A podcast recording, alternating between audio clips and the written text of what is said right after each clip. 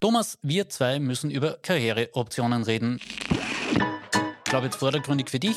Das ist eine persönliche Einschätzung. Ne? Ja, das stimmt. Haben Sie eigentlich jemals für Dancing Stars angefragt? Man hat mich vor Jahren gefragt.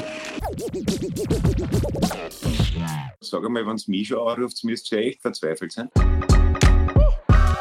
Du kannst dich beim Jedermann-Wettbewerb anmelden und dann vielleicht Dancing Star werden.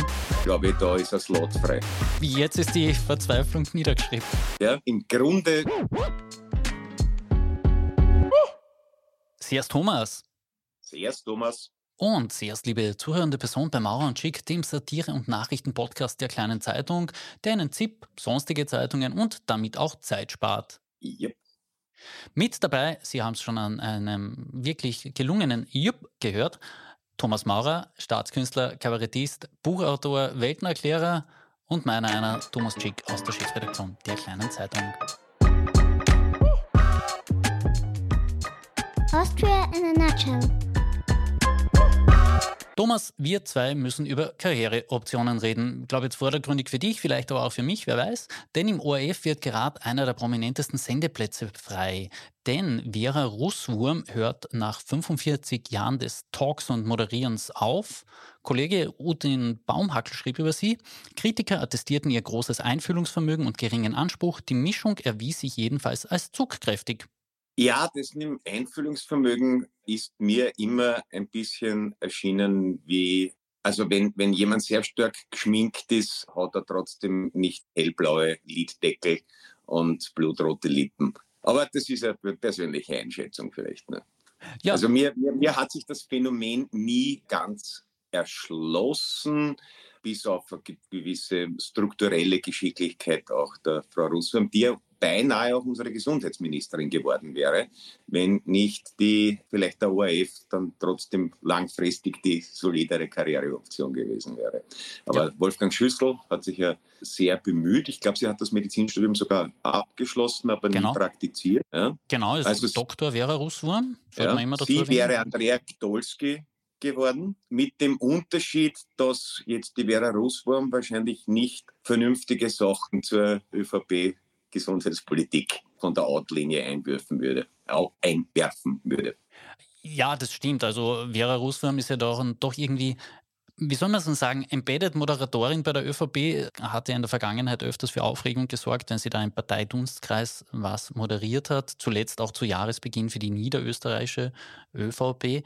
Also da, da versteht man schon, dass es ein bisschen ein Thema ist. Und vor allem hat ja dann auch der Herr Weißmann, der ORF-Generaldirektor, gesagt, Nebenjobs werden künftig auch einmal ein bisschen genehmigungspflichtig werden. Bei ihr war es ja nicht der Punkt, weil sie nicht programmgestaltende freie Mitarbeiterin im Unterhaltungsbereich war, wie das formal hieß. Hat aber trotzdem kolportierte 50.000 Euro pro Folge verdient. Ihrer Preis eigentlich, oder?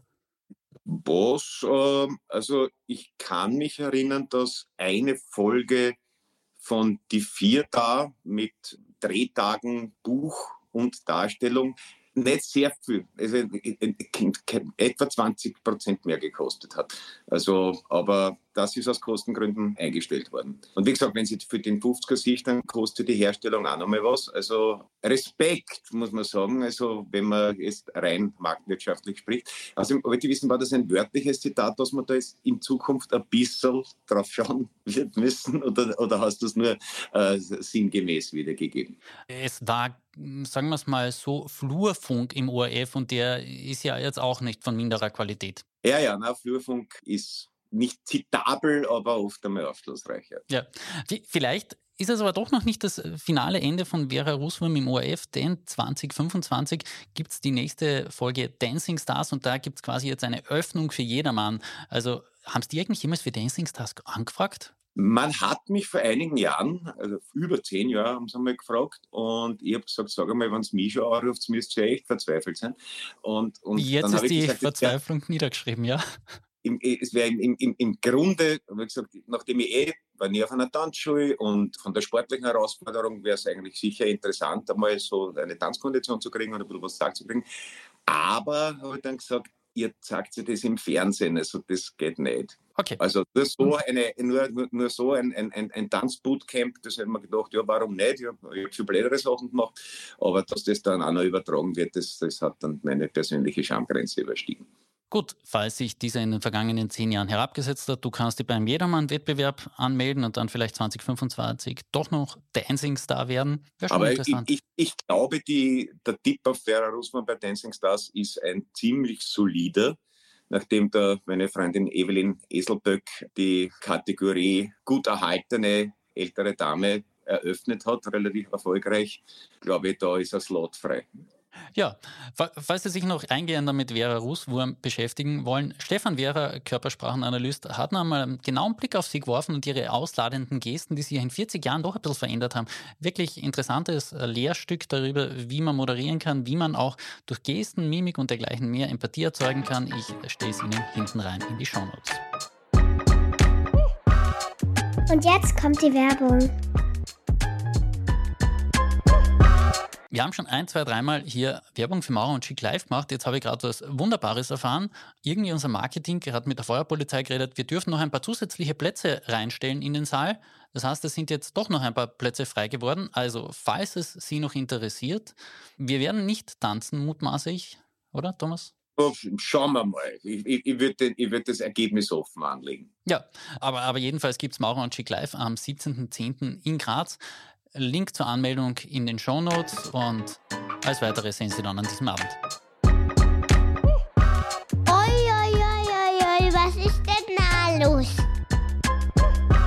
In Deutschland ging dieser Tage eine Ära zu Ende. Bundeskanzler Olaf Scholz ist wieder ohne Augenklappe unterwegs. Die musste er sich ja nach einem Sturz beim Laufen aufsetzen. Ich persönlich, lieber Thomas, habe ja eigentlich gedacht, die behält er bis zum Wahlkampf auf, um dann zu plakatieren. Liebe Freunde, unter ein, äh, der Einäugige ist unter blinden König. Ich, ich hätte das einen, einen geilen Wahlslogan Grund, gefunden. Grundvernünftig, ja. Ja, und, und es trifft ja eigentlich auch die Stimmung in der deutschen Ampelkoalition aus FDP und Grünen. Also da haltet sich ja jeder gegenseitig für den größten Trottel zumindest der Bundesrepublik. Aber reden wir einmal über die Augenklappe als politisches Stilmittel. Das ist irgendwie verloren gegangen und mir jetzt gefreut, dass es da mal wieder aufgetaucht ist, weil das hat schon auch historische Reminiszenzen, die, die mir irgendwie persönlich taugen. Ja, ja, also es ist auf, es ist auf jeden Fall ein bisschen ein, ein, ein Image-Boost. Und zwar interessanterweise relativ unabhängig davon, wie es zustande gekommen ist. Also, der, also in, in, in den Vereinigten Staaten gibt es einen äh, republikanischen Senator, Kenshaw heißt er, der sich die Augenklappe immerhin bei einem Einsatz in Kandahar, jedenfalls in Afghanistan, eingefangen hat und das natürlich aber imagemäßig ganz gut milkt, glaube ich, ist der, der korrekte Form, wobei der tatsächlich auch sogar für einen Republikaner, so wie die Partei derzeit aufgestellt ist, noch zu den Vernünftigen gehört. Moshe Dayan natürlich auch eine Kriegsaugenklappe. Und Jean-Marie Le Pen hat auch seine Wahlkämpfe mit Augenklappen eröffnet, wobei der sich seine Augenklappe nicht geholt hat, sondern beim Versuch, ein Zelt aufzustellen im Zuge der, der ersten rechtsradikalen Präsidentschaftskampagne. Und den hat, den, den hat er relativ lange getragen, um es dann letztlich doch durch ein Glas zu ersetzen. Also es gibt natürlich ein bisschen an, an, an Coolness-Boost, die Augenklappe. Also ich äh, erinnere äh, 80 Jahre Adam and the Ants, der, eine kurzlebige Band, wo aber auch mit der, mit der Augenklappe äh, und auch David Bowie hatte kurz die Phase, eine seiner vielen Identitäten war Halloween Jack eine, zu der er sich nicht was gut was überlegt gehabt hat und die dann relativ schnell wieder verschwunden ist. Außer äh, Halloween Jack was a real cool cat, kann ich mich erinnern. Also ein bisschen was Verwegenes, Draufgängerisches. Auch unsere Generation hat ja teilweise im Nachmittagsprogramm noch so die alten Piraten, Swashbuckle-Filme in Technicolor gesehen, weil nichts anderes gerannt ist. Also es wäre dafür, dass ja das größte Problem vom Scholz nicht sein überbordendes Charisma ist und er gar nicht weiß, wie er sich der Fans erwehren soll, wäre das Aufbehalten der Augenklappe natürlich eine, eine Option gewesen. Und dein Slogan hätte, hätte ich auch so gesehen, aber jetzt hat er sich doch weiß nicht, vielleicht gibt es Umfragen, die sagen, na, die Deutschen schätzen eine gewisse langweilige Mediokrität im Auftreten doch mehr. Ja, ich glaube ganz ehrlich gesagt, in Deutschland ist die Augenklappe seit Stauffenberg bei gewissen Klientel einfach auch nicht so gefragt. Das ist richtig, aber ich glaube, die haben eh schon eine parlamentarische Vertretung. Oh my goodness. Ist er der bekannteste liebende Österreicher der Welt oder ist er doch ein bisschen ein Heimatverräter? Arnold Schwarzenegger gibt in gewissen Kreisen gerade diese Frage vor, denn die Jüngeren hier werden sich noch an ihn erinnern. Er hat mit Andreas Gavalier einen Song aufgenommen. Die etwas Älteren werden ihn als Governor von Kalifornien in Erinnerung haben und die noch Älteren als Kinostar. Und dieser Schwarzenegger. Die ganz Alten als Mr. Universe natürlich. Ne? Damit hat er alles angefangen. Da zählst jetzt nur du dazu, das habe ich jetzt nicht im Bewusstsein gehabt, aber ja.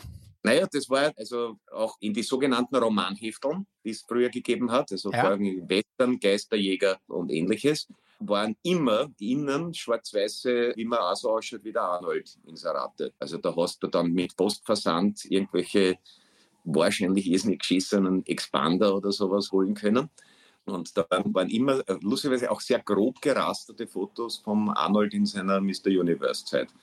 Und der Körper, muss man sagen, war ja natürlich die, der, der Einstieg nach Hollywood, weil er, ich glaube, der erste Film war äh, ein, ein Film über Bodybuilder mit so Semi-Handlung, Pumping Iron, wo er am Schluss ja, einen, der zweite war, einen Joint schmauchend aus dem Bild geht, übrigens, was aber mittlerweile in Kalifornien legal ist damals nicht und wahrscheinlich auch vieles, was er zu sich genommen hat, um auszuschauen wie Arnold Schwarzenegger in seiner Mr. Universe Phase, war wahrscheinlich auch nicht ganz legal. Und dann ist er halt mit diesem Körper zu Conan dem Barbaren geworden und alles weitere hat sich dann daraus ergeben. Ich war dann sehr baff, ist auch schon wieder lange her. Ich habe einmal bei, auf einem Flug zum ersten Mal einen Schwarzenegger-Film auf Englisch gesehen. Und ich wusste nicht, dass der storsteirisch Englisch redet, nämlich auch im Film. Ich war irgendwas, war Red Heat, glaube ich. Und am Anfang wird er in Russland in einem merkwürdigen, wie in einem Videoclip beleuchteten Fabrikgebäude von schätzungsweise vier Dutzend Russen angegriffen, die sie aber ordentlich verkühnen haben. Und er sagt dann den, unter anderem den schönen Satz, Kill me, drei, come on, kill me. Und das wusste ich nicht, dass das einfach in Amerika geht das irgendwie als cooler, exotischer Akzent durch. Für Österreicher hat es was Nettes. Aber ich sage mal, er hat sein Österreichertum insofern nie ganz verraten. Also so Findest du? So wie, er, so wie er Deutsch spricht mit einem amerikanischen Akzent, also spricht er halt Englisch mit steirischem. Wobei, man, das, beim Stronach war es ähnlich, aber der konnte sich halt in beiden Sprachen nicht artikulieren. Also ich glaube, der Turnherr war es, der damals geschrieben hat, wenn jemand in keiner Sprache einen geraden Satz bilden kann, in welcher Sprache denkt er dann. Und das kann man jetzt bei Frank Stronach einmal so hängen lassen. Äh, aber man, muss sagen, also zumindest Cleverness hat der Ani mitgebracht.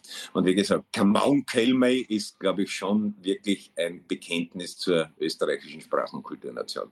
Das heißt, diese Debatte, ob er jetzt äh, anlässlich der 40, also für 40 Jahren hat er seine US-Staatsbürgerschaft bekommen, hat das auch jetzt nochmals groß gefeiert, so nach dem Motto, I was born in Austria, but made in America. Das heißt, für die ist das jetzt äh, noch immer un einfach eine klare Sache. Apfelstrudel, Schnitzel, Lodenmantel, diese ganze Kommunikation, die er immer auf österreichische Zielgruppe abrichtet, das lasst du ihm durchgehen. Er ist nach wie vor. Nein, nein, ich habe irgendwo ein Interview gelesen mit dem Ralf Möller, hast du, glaube ich, auch mhm. Bodybuilder der vegan lebt. Ja, veganes außer Kochbuch auch gerade geschrieben. Außer der Ani Bach, der mal Schnitzel aussieht, da, da muckt er dann nicht auf. Ja. Also er ist schon ein Kulturbotschafter, kann man sagen. Okay, gut, passt. Dann, dann, dann sind wir froh. Vielleicht kommt ja dann wieder irgendjemand auf die Idee, in Graz ein Stadion noch hinzubenennen. Könnte ja auch wieder mal irgendjemand eins. Ja, war schon immer, ja. Ja, dann, dann hätte die Landes- und Stadtpolitik auch wieder ein Thema, um das sie sich kümmern könnte und müsste nicht mehr über Spitalsversorgung oder Kinderbetreuungsplätze reden, sondern hätte wieder mal was ganz, ganz oben ventilierendes. Wäre ja auch vielleicht schön für die Landes- und Stadtpolitik in Graz. Ja. Die Jugend von heute. Von einem Ex-Politiker und zeitweilen musikalischen Irrläufer zu einem anderen Ex-Politiker und doch immer wieder musikalischen Irrläufer, Matthias Strolz. Der ehemalige NEOS-Chef, beziehungsweise er war ja sogar Co-Founder der NEOS, geht jetzt auf Tour. Falls Sie kein Twitter, X oder Instagram haben und sich fragen, was macht der Kerl eigentlich grundsätzlich im Leben? Er macht so etwas ähnliches wie Musik und zwar gemeinsam mit dem Soundingenieur Kurt Razzelli. Jetzt haben sie gerade den Song produziert, What Would Love Do? Redet nicht viel schlechter Englisch als der Schwarzenegger, muss man jetzt so im Nachhinein sagen. Zuvor gab es auch schon das Stück Ich muss siegen. Philipp Hochmeister, na, Hoch, Hoch, Hochmeister, ja? Ho Hochmeier. Hochmeier. Nein, nicht Hoch, nein, jetzt hast du mich geschossen, aber so heißt er nicht. Philipp Hochmeier äh, heißt er. Hochmeier. Hochmeier. Genau. Philipp Hochmeier. Äh, Philipp Hochmeier spielt darin eine wirklich verstörende verstörenden General oder Kriegstreiber. Ist auch so ein Stück, über das man irgendwie nachdenken kann. Mich lässt das Ganze jetzt ziemlich ratlos zurück, ehrlich gesagt ja auch emotionslos. Wie siehst du das?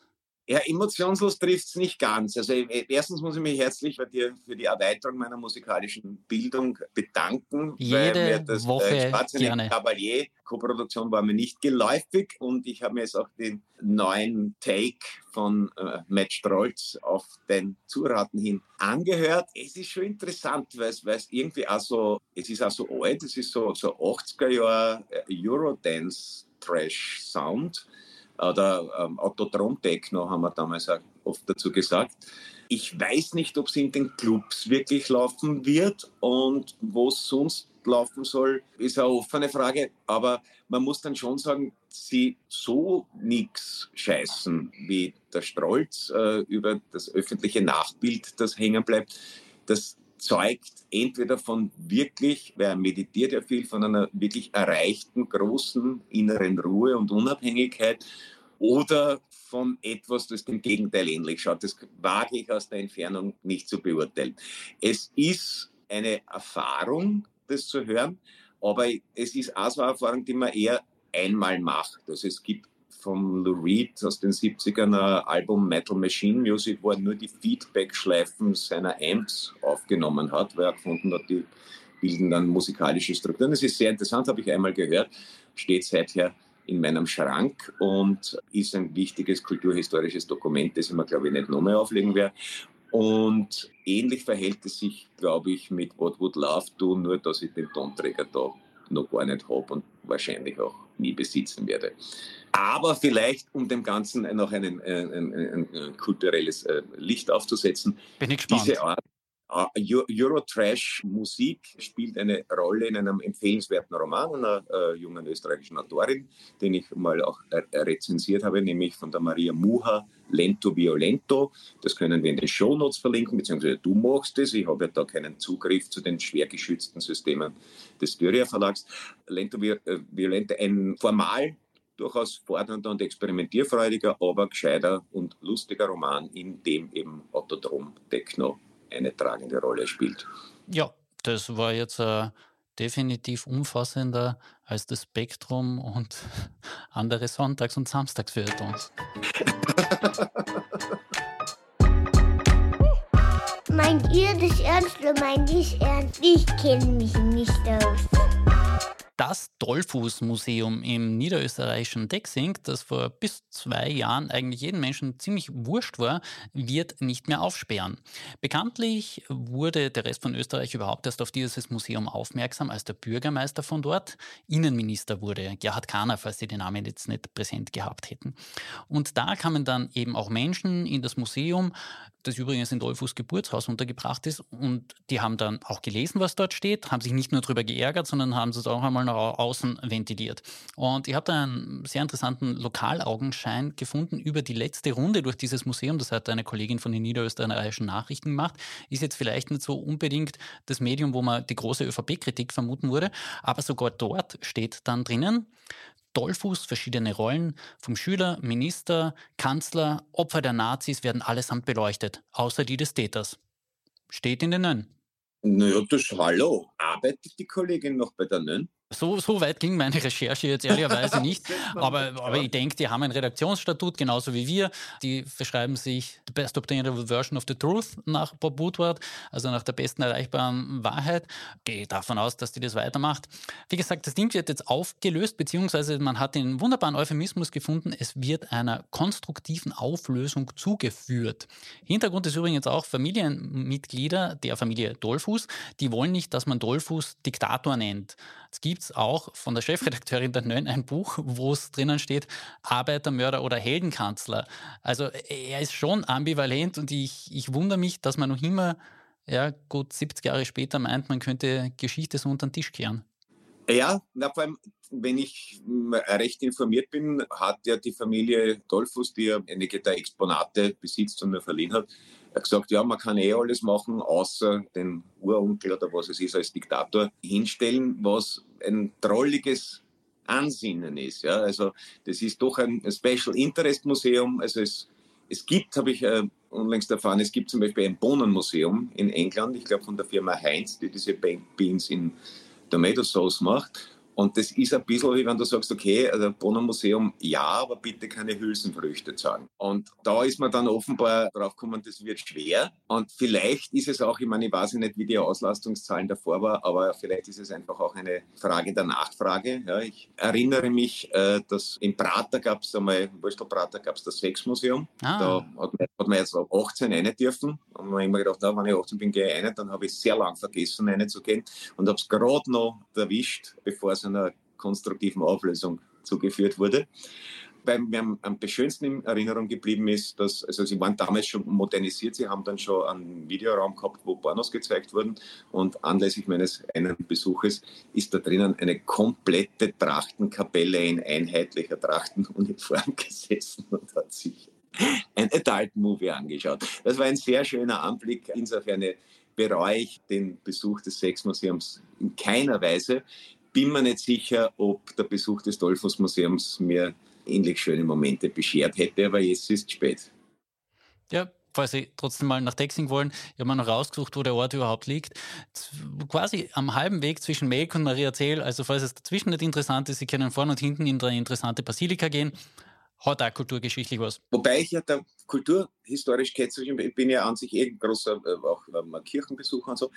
Aber das gehört, finde ich, auch gesagt, die Maria Zeller Basilika ist jetzt Dünnes eigentlich Eis. Bier. Die ist, das ist so zusammengewürfelt. Das ist überhaupt kein leibender Kirchenraum. Ich weiß nicht. Das ist Hartschert. Dünnes Eis, glaube ich. Ich hoffe, dass wir jetzt berühmt werden, weil wir in einem Shitstorm sondergleichen untergehen. Aber ich sage es nochmal, wirklich schön ist die Maria Zeller Basilika nicht. Gut, Christian Konrad, ehemaliger Raiffeisen-General, der jedes Jahr eine Cocktailwallfahrt nach Maria Zell veranstaltet hat, wird sich unmittelbar direkt bei dir melden, lieber Thomas. Der kann sehr streng sein, ja.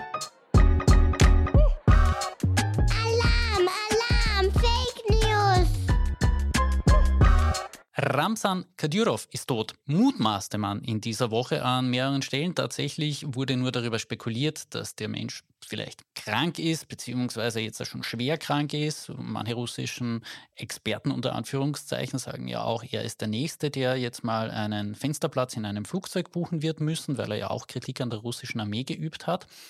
Jetzt ist er natürlich noch am Leben, soweit wir es derzeit wissen. Wollen wir trotzdem schon seinen Nachruf aufnehmen? Dann brauchen wir es hinterher nicht tun, weil an der Einordnung wird sich ja wahrscheinlich nichts ändern. Ich glaube, den kann man kurz halten. Stehen hier am Grab eines Mannes, um den es echt nicht schade ist. Ja, schaut es ist allerdings tatsächlich darum, was gerade in der Region Bergkarabach seit Monaten passiert, nämlich ein schleichender Genozid an den Armeniern. Es ist insgesamt eine sehr verworrene Situation zwischen Aserbaidschan und Armenien. Mein Kollege Julian Melicher hat es in einem ja, wirklich guten Frage- und Antwortstück noch einmal ein bisschen analysiert. Wo sind jetzt auch plötzlich amerikanische Übungseinheiten mit dabei? Wo spielen israelische Waffensysteme ein? Wie haben Hilfslieferungen an die Ukraine die dieses ganze geopolitische System dort auseinandergedriftet. Ich stelle es Ihnen in den Shownotes rein, das ist ein wirklich lesenswertes Stück. Ich fürchte, die inhaltliche Wertung werden wir uns nochmal aufheben müssen bis nächste Woche, lieber Thomas, weil ja, da ist ja noch einiges im Werden. Zuversichtlich dass bis dahin vielleicht Alfred Gusenbauer, der ja aserbaidschanischer Regierungsberater unter anderem ist, vielleicht einmal hingeht und sagt, ja, ist das ja plötzlich da, da passiert ja was. Ja, Außerdem kann denn die Strabag dort keine Geschäfte machen. Na ja, das schließt sie nicht aus. Ja, Gusi ist immer ein guter Aufsichtsratsvorsitzender, der denkt plural, sagen wir es jetzt mal so. Also es, es, es, gehören, es gehören ja auch Transportwege in Land gesetzt und so weiter. Also ich glaube, da, das ist nicht grundsätzlich, also kriegerische Auseinandersetzungen sind für die Baubranche normalerweise, weil man erinnere sich an den Bauboom nach 45 in Europa. Also das ja, noch mehr niederschmetternde Schmäh, wo sie sich denken, hat er das wirklich gesagt? Gibt es, wie gesagt, spätestens am 17. Oktober live bei Maurer und Schick im Styria Skyrim. Wie gesagt, die Anmeldung hängt an bei den Shownotes. Mir, mir hinterlasst du jetzt einfach wieder mal sprachli äh, sprachlos.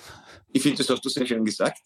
Also die, das, das geschickte Einbauen des Stolperers in Wort sprachlos ist schon, das sind schon die höheren Wein der rhetorischen Kunst.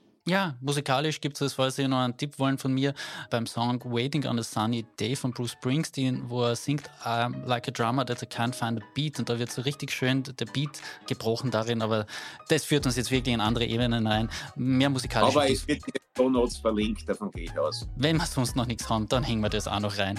Ja, ich sage nichts mehr. Ich sage nur mehr, ich übergebe an die Abmoderation. Tschüss und schleicht